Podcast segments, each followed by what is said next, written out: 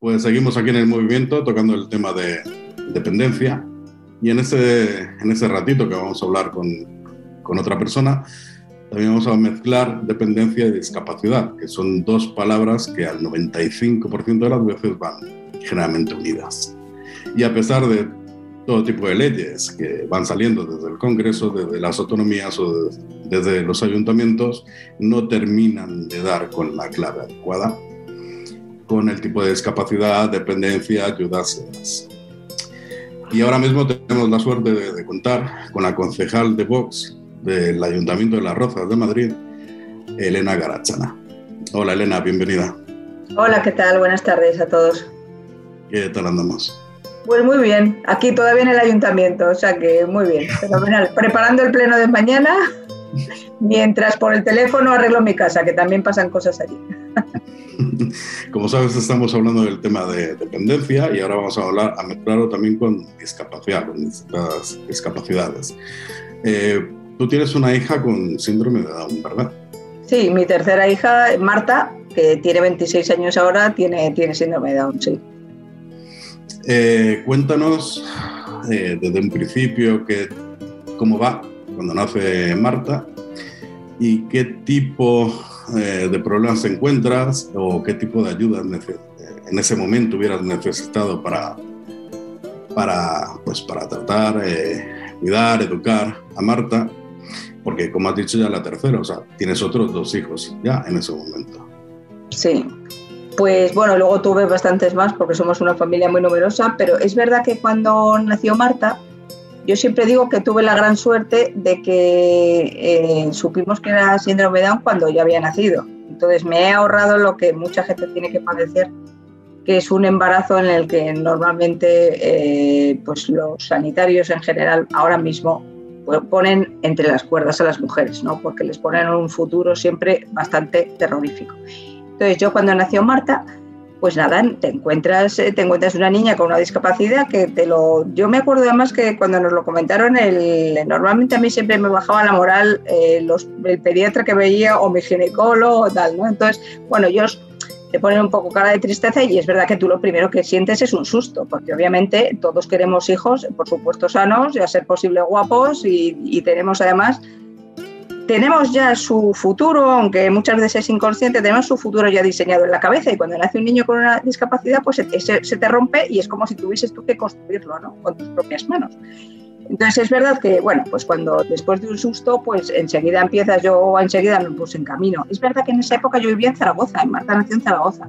Entonces, eh, la ventaja de una ciudad media como Zaragoza, que es muy buena ciudad, es que, eh, por ejemplo, la Fundación Síndrome de Down, pues estaba, a mí me pillaba muy cerquita.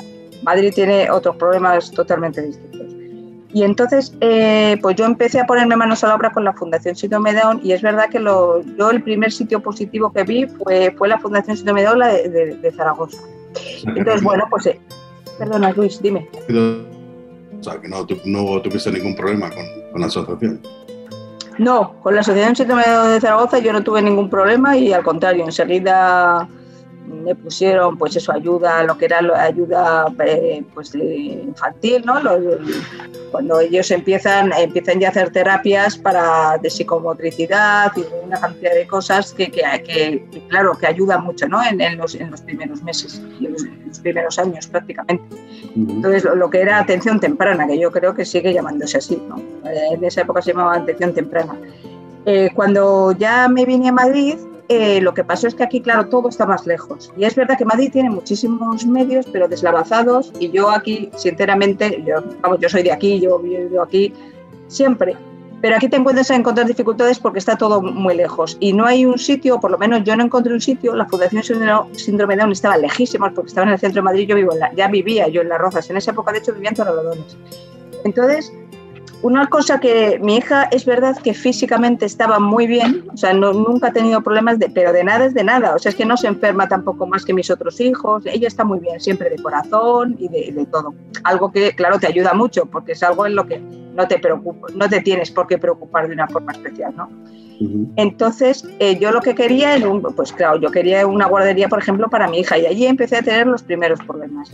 Porque, bueno, fui a la, a la guardería municipal y bueno, pues ahí me fui sin la niña, que fue el primer, yo creo que fue el primer error que yo cometí, fue, fui con la niña a pedir plaza tal cual y vamos, me empezaron a poner problemas cuando ni siquiera habían visto a la niña y mi hija pues prácticamente andaba, o sea, era una niña pues debía tener dos años y pico. Mi hija es, que, es verdad que anduvo muy pronto, anduvo a los dos años, o sea, que tenía retraso, pero no era muy exagerado en esa época. Entonces, bueno, fueron al final sí que sí que se fue, fue la guardería eh, porque al final vieron que sí que podía estar y tampoco veían ninguna razón para decirme que no, con lo cual eh, yo en eso también he sido bastante luchadora y siempre pongo cara de, bueno, aquí no nos vamos a hacer daño a nadie, ¿no? no, no, no vamos a tener que armar ningún jaleo.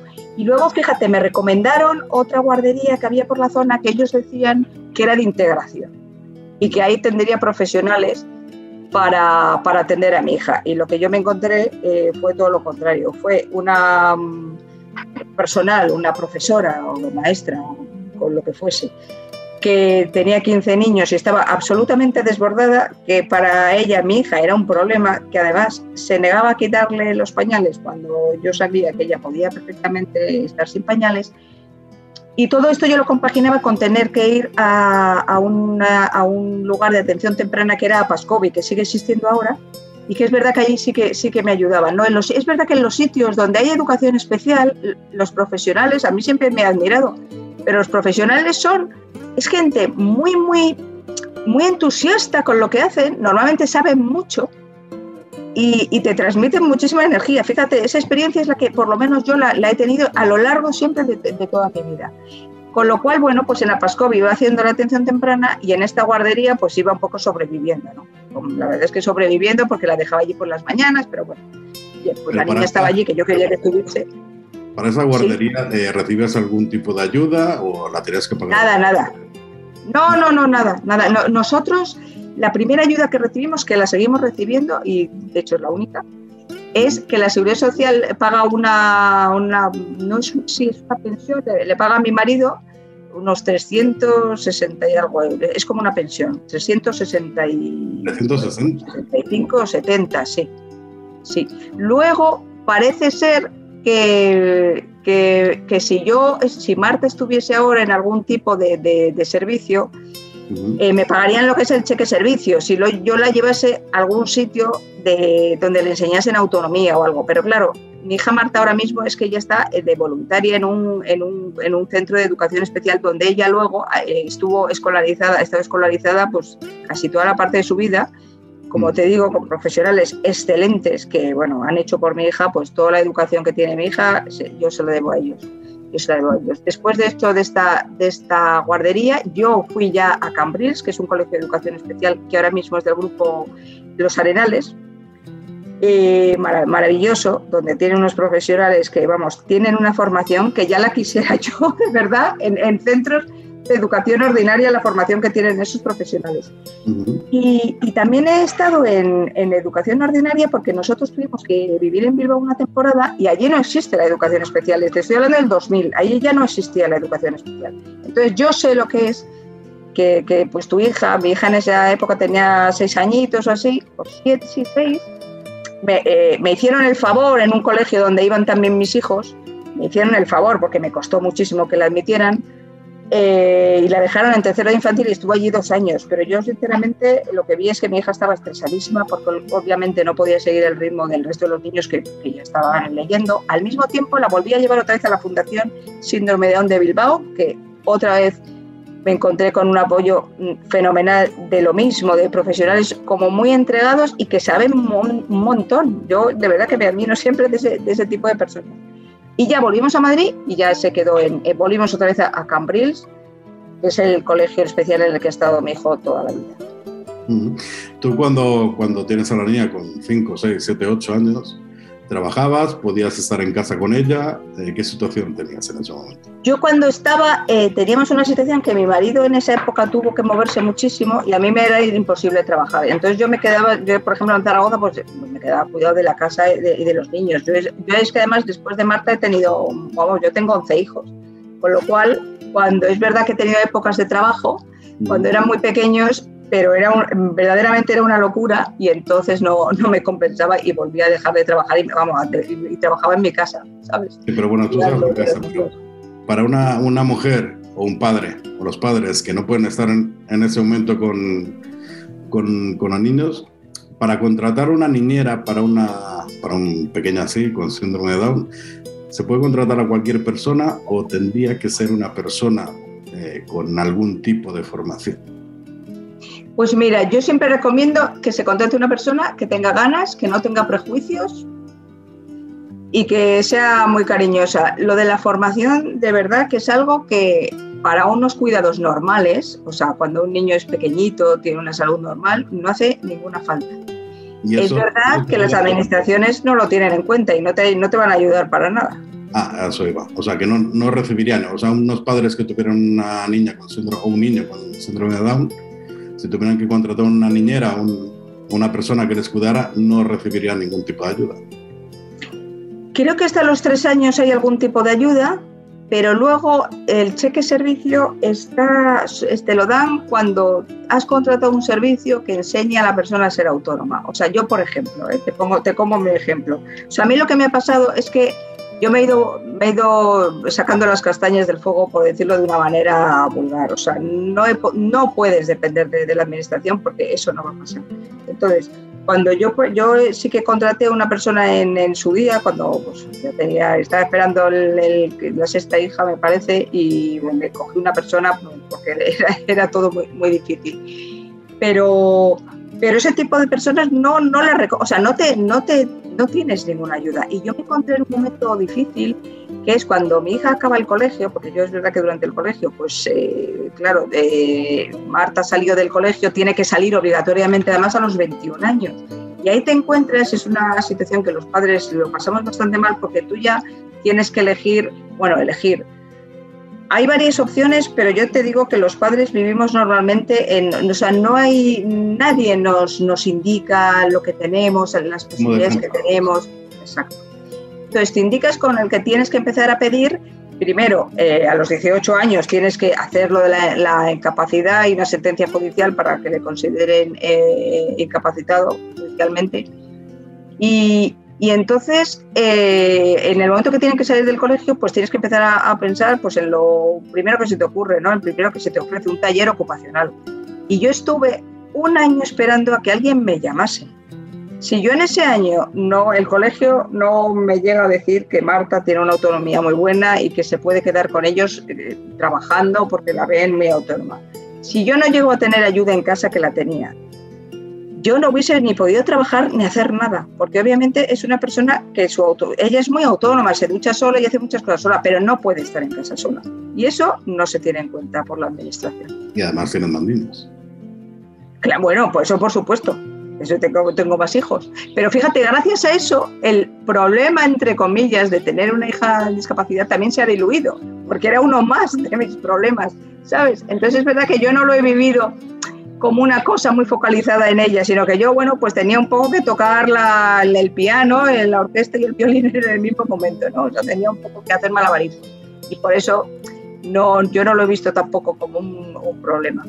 Eh, yo una cosa que a mí me chocó, fíjate, es que cuando tienes que empezar a hacer todo el proceso de discapacidad, de, de incapacitación judicial, van las trabajadoras sociales a tu casa pues yo me acuerdo que cuando fueron, iban a evaluar pues lo que mi hija podía o no hacer, a evaluar un poco a, nosotros como familia, a mi casa, pero es una sensación de que te están evaluando, pero no te cuentan nada de lo que tu hija tiene derecho, ni a qué puede ser capaz, ni todas las opciones que existen en Madrid eh, que, en las que podría ser tu hija. O sea, no existe ninguna ayuda de la administración. O sea, entonces yo de verdad que cuando mm, cuando la ley CELA se empeña en que en el medio ordinario, por así decirlo, vamos a tener todas las ayudas que necesitemos y tenemos que renunciar a todo lo que es educación especial y yo, me, yo es que de verdad me llevo las manos a la cabeza porque no saben lo que están diciendo. Yo creo que es alguien que no tiene experiencia de, de, nada en este sentido. Y ahora que hablas de la ley CELA, tu hija estuvo en un colegio con el resto de niños no, de educación especial. ¿Qué diferencia notas en, tu hija cuando suben en, ese cambio del colegio de educación especial a, un colegio con el resto de niños de su edad? Pues mira, la mayor diferencia, y yo te estoy hablando de una niña sana, ¿eh? totalmente sana, y sin problemas de actitud, pero yo noté primero que es una entre 25. O sea que es imposible que yo eh, en el colegio especial es una entre 8. Yo que también, porque yo he estudiado pedagogía y he estado también en colegios especiales haciendo prácticas, haciendo proyectos, en el colegio de educación especial es una entre ocho, pero es que además normalmente muchas veces hay dos profesores en el aula. Y los ocho, cada uno es distinto porque en la discapacidad existe muchísima más heterogeneidad que, por así decirlo, en el alumnado de educación ordinaria. O sea, normalmente 30 niños eh, de tercero de primaria normalmente tienen prácticamente las mismas capacidades. O hay más o menos inteligencia, por supuesto, pero no hay cosas, no hay cosas alarmantes. Normalmente en una clase de educación especial son ocho y cada ocho hay un síndrome de Down.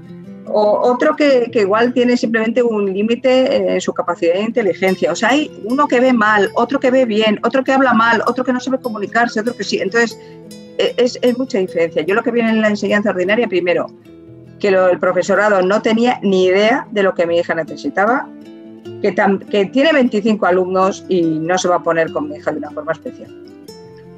Y eso sobre todo es lo que, es lo que yo notaba. Y la niña estaba, yo la noté muy estresada.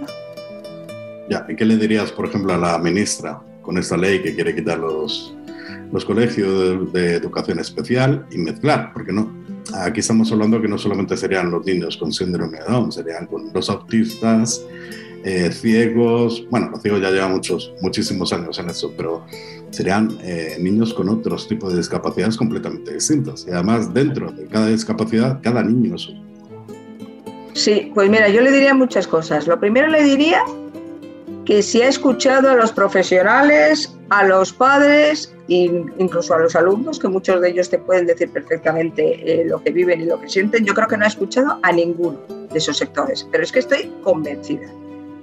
Después le diría que si en la educación ordinaria está habiendo problemas de moving, porque los está viendo y gordos, y no lo pueden solucionar, que me digan a mí cómo garantizan que mi hijo con discapacidad, o sea, un, niño que no, puede, no, puede, no tiene una autonomía, como el resto de los niños, no, no está capacitado para defenderse de los demás, de una forma, bueno, como aprenden los niños, ¿no? que al final aprendemos todo pues, un poco en una selva, pero obviamente ellos eh, los niños con discapacidad no, no tienen todas las cartas en, en, la mano, no tienen todas las, pues no tienen las habilidades necesarias para eso.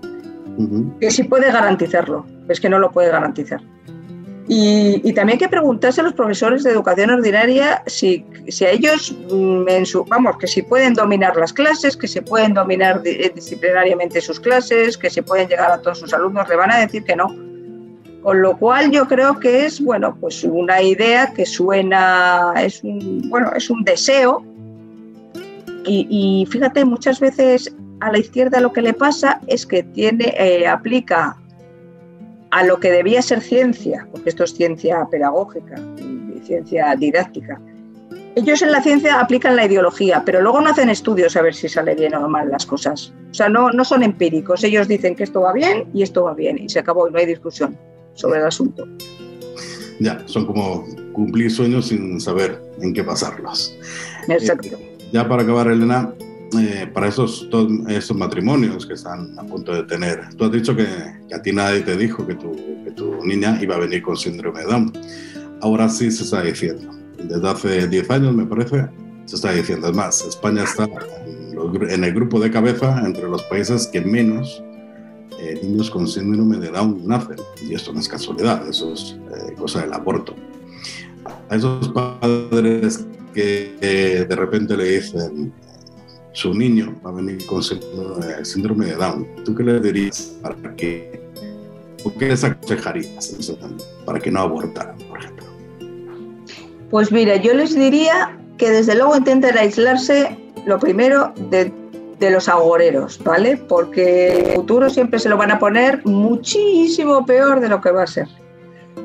Luego les diría que hay un vídeo que hay por, por la red que a mí me, me, encanta, me chifla, y empieza con una, le empieza pues eso, con una chica, con una señora que está embarazada, tocándose la tripita, y ella empieza a contar una historia, ¿no? Que parece. Es una historia en la que ella dice que ya de vacaciones, ellos de vacaciones siempre van a la playa, y que para ella la playa es, fundamental y, y les encanta. Pero que de repente un año tienen que ir a la montaña y, entonces, bueno, pues eh, se preocupa porque a ella no le gusta la montaña, pero, pero el caso es que el vídeo está fenomenalmente hecho y es súper bonito. Yo es que cada vez que lo veo además lloro porque yo soy muy, muy, soy muy llorona.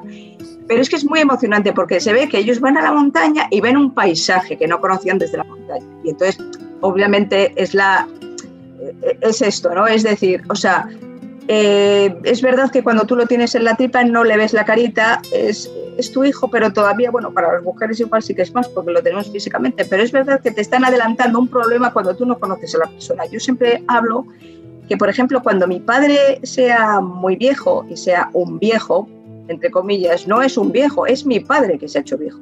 Pues cuando alguien le dicen que va a tener un niño síndrome de Down, es que es su hijo síndrome de Down. Y de verdad que, vamos, yo estoy rodeada de familias que tienen hijos con cualquier tipo de discapacidad, no solo síndrome de pero es que los síndrome son como muy sociales, no tienen ningún problema social, entonces es verdad que es muy agradecido. Y, no conozco a nadie que se haya arrepentido de, tener, a nadie. O sea, yo siempre digo que de no tener hijos, al final a veces te arrepientes, pero de tener hijos nunca te arrepientes. Y si tienen otros hijos, o si piensan tener más, yo lo diría que es un bien enorme, porque les enseñas a tus hijos al resto, a los demás, que, en la familia se te quiere siempre, sea como seas, y no lo tienes que decir, es que ellos ya lo ven. Y además ven la diferencia como parte de su vida. O sea, yo a mis hijos no les tengo que llevar a ningún voluntariado, ni les tengo que explicar que en casa admitimos a cualquier persona, porque ya lo ven. Y de verdad que, bueno, que vivimos súper a gusto, que, que, les quieres igual, o, a mí me decían, ¿le querrás más? Bueno, yo creo que no, que le quiero igual que al resto, que ya que es muchísimo, ¿sabes? Entonces, de verdad, yo mandarles, si, alguien nos oye está en esa situación, que se quieran mucho los dos, que busquen apoyos de la familia, que no admitan eh, agoreros y, ni faltas de respeto del sanitario, porque el sanitario está hablando de tu hijo. Entonces, no le, tampoco parar un poquito, a, parar un poquito a, algunos sanitarios que se, que se, pasan dos pueblos cuando hablan, cuando hablan con, con nosotros de nuestros hijos. Y bueno, eso es lo que yo les diría, que muchísimo ánimo y, y muchísimo cariño. Elena, que ha sido un enorme placer hablar contigo, se nos acaba el tiempo, que muchísimas gracias por habernos atendido y, nada, un beso a Marta y, otro para ti. Muy bien, oye, pues Luis, igualmente ha sido un placer estar con vosotros y un abrazo a ti, que, que desde luego también eres un, todo un ejemplo para todos. Muchas gracias, Elena.